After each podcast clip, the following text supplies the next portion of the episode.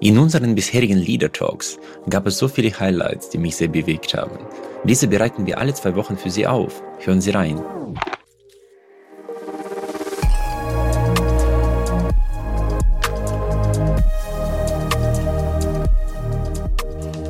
Es, ist so, es gibt sehr viele Studien beispielsweise, dass Leute, die sich als Glückspilze bezeichnen, glücklicher in der Zukunft sein werden als Leute, die sich als Pechvögel bezeichnen.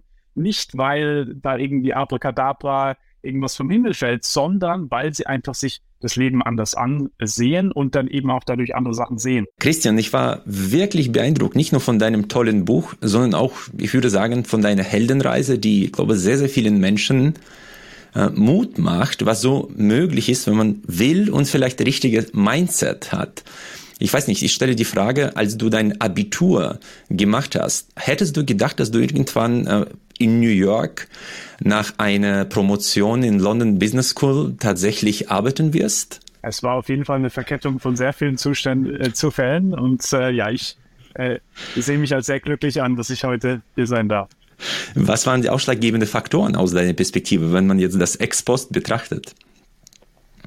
Es war auf jeden Fall sehr interessant. Also es ist ja, ich bin ja erst quasi übers Unternehmertum dann in äh, die Wissenschaft gegangen und mhm. äh, ich denke, was, was, was für mich am wichtigsten war, war, dass es sich sinnvoll angefühlt hat, äh, äh, angefühlt hat, was ich gemacht habe und was mir sehr geholfen hat damals. Ich hatte ja damals einen, einen Autounfall, als ich äh, 18 war. Okay. Und äh, danach habe ich ein Buch gelesen, Viktor Frankls ja. Man's Search for Meaning. Ja. Und äh, in dem Buch habe ich sehr viele Antworten gefunden, ähm, im Sinne von, hey, wie kann man Sinn kreieren, selbst wenn es in der Situation an sich gerade sich nicht so anfühlt, als ob es Sinn gibt. Und was ich einfach für mich festgestellt habe, ist, mir gibt es sehr viel Sinn, Menschen zu verbinden, Ideen zu verbinden und so dieser, dieser Funken, der davon kommt. Und das ist einfach das, was mich am, sehr am Leben hält und das macht mir auch so Spaß an den Aktivitäten jetzt. Ja, also mit Viktor Frankl hast du natürlich eine, glaube der eine der größten Persönlichkeiten äh, gezeigt. Und das Buch heißt, glaube ich, und trotzdem Ja zum Leben sagen auf Deutsch, wenn ich mich nicht irre. Das, das muss man immer wieder lesen. Das tust du, glaube ich, auch immer wieder, ja. weil äh, das kann man nicht genug gelesen haben, um einfach das Leben noch mehr zu schätzen oder wertzuschätzen. Und wie kamst du zu, zu diesem Thema Serendipität oder ich meine, für mich war das immer so künstlich herbeigeführte Glückssträhne aus eigener Kraft heraus. Ja, das habe ich so für mich übersetzt. Aber das, wie hast du das entdeckt? Das ist ja keine Selbstverständlichkeit. Genau, das ist sehr spannend, so dieses aktive Glück. So eben, ja. das ist, wie du auch sagst, und das ist ja sehr anders ist als das blinde Glück. Blindes Glück ist, man wird eine tolle Familie geboren oder so. Das sind ja Sachen, die man nicht wirklich beeinflussen kann. Mhm. Und Serendipität, äh, Serendipität ist ja was, wo ja, es gibt irgendwas Zufälliges, aber basierend auf einem, unserem eigenen Handeln können wir dann daraus was machen. Und ähm, das ist ja im Prinzip so dieses aktive Glück. Und äh, bei mir, ich, weißt du, ich bin einfach, seit ich diesen Unfall hatte und auch die Jahre danach, ähm, als ich auf dieser Sinnsuche war, ähm, mhm. habe ich eben immer mehr mich so ein bisschen drum gekümmert, hey, wie kann man ähm, sinnvolle Unternehmen äh, bauen, wie kann man ähm, sinnvolles Research machen und so weiter.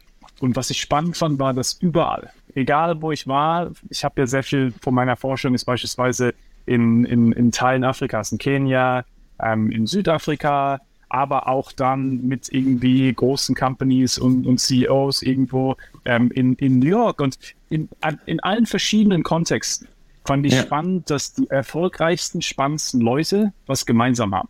Und es ist, dass die intuitiv Serendipität kultivieren. Die sagen immer so ein bisschen, ah ja, und dann, und dann glücklicherweise ist das passiert und glücklicherweise das und glücklicherweise das. Aber wenn man dann tiefer greift, dann sieht man, Mensch, ihr habt da einige Sachen gemacht, die diese Serendipität eben kreiert haben. Okay, äh, Christian, das ist super interessant, weil äh, wenn du sagst, die erfolgreiche Menschen vergleichen, ja, und es, es, gibt ja sehr, sehr viel Forschung darüber, was sozusagen den Erfolg ausmacht. Soweit ich weiß, gibt es ja nur zwei Faktoren, die relativ gut messbar sind bei den Unterschieden zwischen den Menschen. Einmal ist das IQ, und einmal ist Conscientiousness oder Durchhaltevermögen oder Grit, was äh, Duckworth sagt. Und du sagst, es gibt noch eine dritte Komponente, nämlich äh, die, das richtige Mindset, um Glück herbeizuführen. Was, das heißt, die ersten zwei Komponenten, die ich erwähnt hatte, die werden so auf 30 bis 35 Prozent geschätzt. Eigentlich relativ wenig. Ja, was würdest du jetzt bei dem äh, Thema Glück sagen? Wie viel macht das aus? Einmal blindes Glück und einmal, wo du das lernst, proaktiv herbeizuführen. Ja, Ja, also was, was, was eben sehr interessant ist, ist, dass wenn man sich überlegt, also wir haben beispielsweise ähm, sehr viel überlegt, was ist denn das Mindset, das man braucht, um in der Welt erfolgreich zu sein, die sich ja. ja ständig wandelt. Und da ist es ja nicht genug, einfach nur zu deinem Punkt, dass man einfach nur intelligent ist oder dass man einfach nur irgendwie Resilienz hat. Beide sind extrem essentiell, wichtig, ja, ja, essentiell. Aber, aber, was natürlich ähm, ähm, auch wichtig ist, ist die Frage, wie kann ich konstant das Unerwartete für mich nutzen, anstatt mhm. es als Bedrohung zu sehen. Und darum geht es eben so ein bisschen zu sagen, wie kann man im Prinzip sich darauf einstellen, dass das Unerwartete passieren wird und dass es eigentlich Teil des Lebens ist. Und da gibt es eben sehr viele natürlich von diesen ähm, verschiedenen, wir, wir nennen es dann den, den, den Serendipititätsquotienten. Im Prinzip die Frage, es gibt so ein paar Bereiche, wo man im Prinzip besser werden kann. Das ist beispielsweise die Offenheit zu Neuem, es ist Neugierde, es sind die verschiedenen Dinge, die im Prinzip uns dann ermöglichen, das Unerwartete A zu sehen, aber B eben auch damit was zu machen. Und siehst vielleicht hier hinten, yeah. äh, eines der Bücher, die ich hier auf, der, auf dem Regal habe, ist, ist Der kleine Prinz. Ähm, dieses Buch, äh, äh, worum es äh, da geht, ist, dass eben dieser kleine Junge, der läuft halt überall rum ja, und fragt einfach nur, warum. Und, ja. und das Tolle an der Frage, warum, ist ja, dass man Sachen in Frage stellt und dadurch kann man dann im Prinzip auch so unerwartete Annahmen ähm, äh, erzeugen. In Frage stellen. Ja. Und äh, man kann im Prinzip unterscheiden jetzt, sagen wir aus der wirtschaftlichen Perspektive, äh, individuelle Ebene und dann auch äh, vielleicht strukturelle Ebene auf der Firmenstruktur äh, bezogen. Ja? Und wenn wir jetzt mit der individuellen Ebene beginnen, du hast ja auch sehr, sehr viele Instrumente, die es ermöglichen, jedem einfach die, diese Glückschancen zu kreieren. Ich meine, man muss ja die erkennen und dann auch ergreifen. Ich glaube, das ist immer äh, zwei Aspekte, die zusammenkommen müssen. Ja. Äh, was sind deine Top 3 äh, Instrumente, um auf der individuellen Ebene wirklich Glück herbeizuführen? Ja, also der erste ist auf jeden Fall, dass man sich fragt, was hält mich denn eigentlich davon zurück, mehr Serendipität zu haben. Weil mhm. jeder, der sich das anhört, kann sich vielleicht kurz überlegen, Mensch, was waren denn Situationen in meinem Leben, wo Serendipität hätte passieren können, aber es ist nicht passiert. Beispiel. Man sitzt im Meeting, hat so diese unerwartete Idee, aber bringt sie nicht ins Meeting, weil man sich nicht ready fühlt, weil man Angst hat, dass man vielleicht dann ausgelacht wird oder was auch immer es ist, ja, oder dass man zurückgewiesen wird, ja. Und mhm. deswegen mhm wird die Idee dann eben nicht zutage gebracht. Und dann geht man vielleicht aus dem Office raus und denkt, ach Mensch, was hätte passieren können, hätte ich die Idee reingebracht. Oder ja. man ist auf einer Konferenz, rennt in den Speaker rein und äh, sagt dann aber auch, nee, Mensch, will ich jetzt nicht äh, und so weiter, geht weiter und denkt, ah, was hätte man jetzt machen können, hätte man mit dem Speaker gesprochen. Also so Sachen, mhm. wo man im Prinzip Serendipity misst und sich wirklich überlegen, was ist denn das Muster dahinter? Und oftmals ist das Muster ja entweder Hochstapler-Syndrom, also das Imposter-Syndrom, was ja viele mhm. erfolgreiche äh, Leute haben, ähm, oder eben die, die Angst vor Zurückweisung. Und was ich da sehr spannend finde, ist ähm, das Reframing, wirklich wegzugehen von, äh, was ist das Schlimmste, was passieren kann, wenn ich es mache. Ja, also was ist das Schlimmste, ich kann ausgelacht werden über die Idee, äh, ich kann zurückgewiesen werden. Oder, und was eben wichtig ist, wenn man es reframed, sagt, was ist denn das Schlimmste, was passiert, wenn ich es nicht mache? Dass man dann eben drei Tage rumläuft und sich Gedanken macht, ach Mensch, wenn ich die Idee reingebracht hätte, was hätte passieren können? Und dieses Regret, dieses Bedauern ist ja viel, viel schlimmer. Und mir hat es ja geholfen, so dieses, ähm, diese, diese äh, Fear of Regrets äh, äh, einfach mal beiseite zu lassen, weil im Prinzip man sich eher über die Sachen dann auch, auch aufregt, die man vielleicht dann eher verpasst hat, als die, die man gemacht hat. A. Dann B, denke ich, sind, mhm. sind Strategien.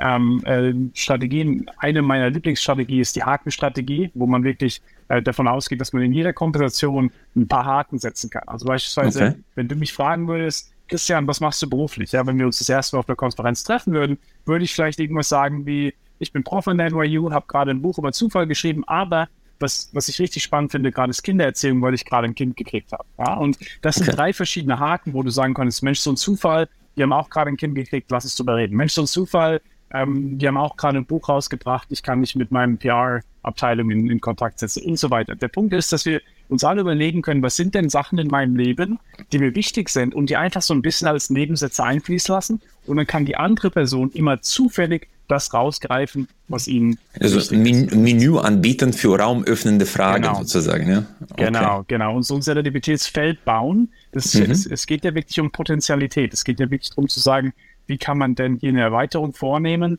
äh, die, die, die es uns dann ermöglicht, mehr Serendipität ähm, zu haben. Das sind im Prinzip die Praktiken. Und dann der dritte Bereich ist halt eher auch ähm, was, was so ein bisschen auf unsere generelle ähm, Einstellung der Welt gegenüber hinkommt. Weil mhm. ähm, es, es ist so, es gibt sehr viele Studien beispielsweise, dass Leute, die sich als Glückspilze bezeichnen, glücklicher in der Zukunft sein werden als Leute, die sich als Pechvögel bezeichnen.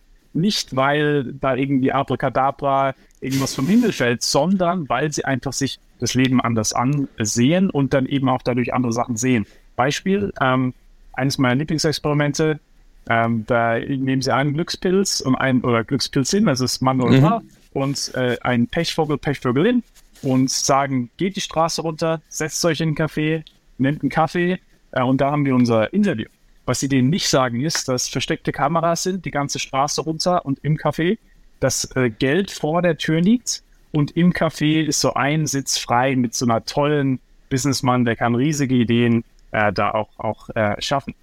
Die Glücksperson geht die Straße runter, sieht das Geld, nimmt es hoch, äh, geht ins Café, setzt sich den Businessmann, die haben eine äh, Unterhaltung, äh, tauschen Visitenkarten aus und potenziell kommt eine Möglichkeit raus. Die mhm. Unglücksperson, die Pechvogelin, Pechvogel geht die Straße runter, sieht die, die Geldnote nicht, äh, tritt drüber, äh, geht ins Café, setzt sich neben den Businessmann, ignoriert den Businessmann, das war's. Am Ende des Tages fragen sie beide, wie war dein Tag heute? Glückspilz sagt, Mensch, war super, ich habe einen neuen Freund gefunden, habe Geld auf der Straße gefunden und potenziell vielleicht, das wissen wir nicht, eine, eine Möglichkeit. Die Unglücksperson sagt nur, heute ist ja nichts passiert. Da Sie diese Impulse bis zum Ende gehört haben, kann ich Ihnen auch den gesamten Leader Talk empfehlen. Den direkten Link dazu finden Sie in den Show Notes. Folgen Sie uns gerne, damit Sie auch in Zukunft keine Impulse verpassen. Ich freue mich sehr, dass Sie auch diese Folge bis zum Ende gehört haben. Wir investieren viele Ressourcen und Leidenschaft, um diesen Podcast möglich zu machen. Sie würden uns sehr helfen, wenn Sie dem Podcast folgen und vielleicht auch bewerten würden. Ich danke Ihnen im Voraus. Ich freue mich auf unser Wiederhören.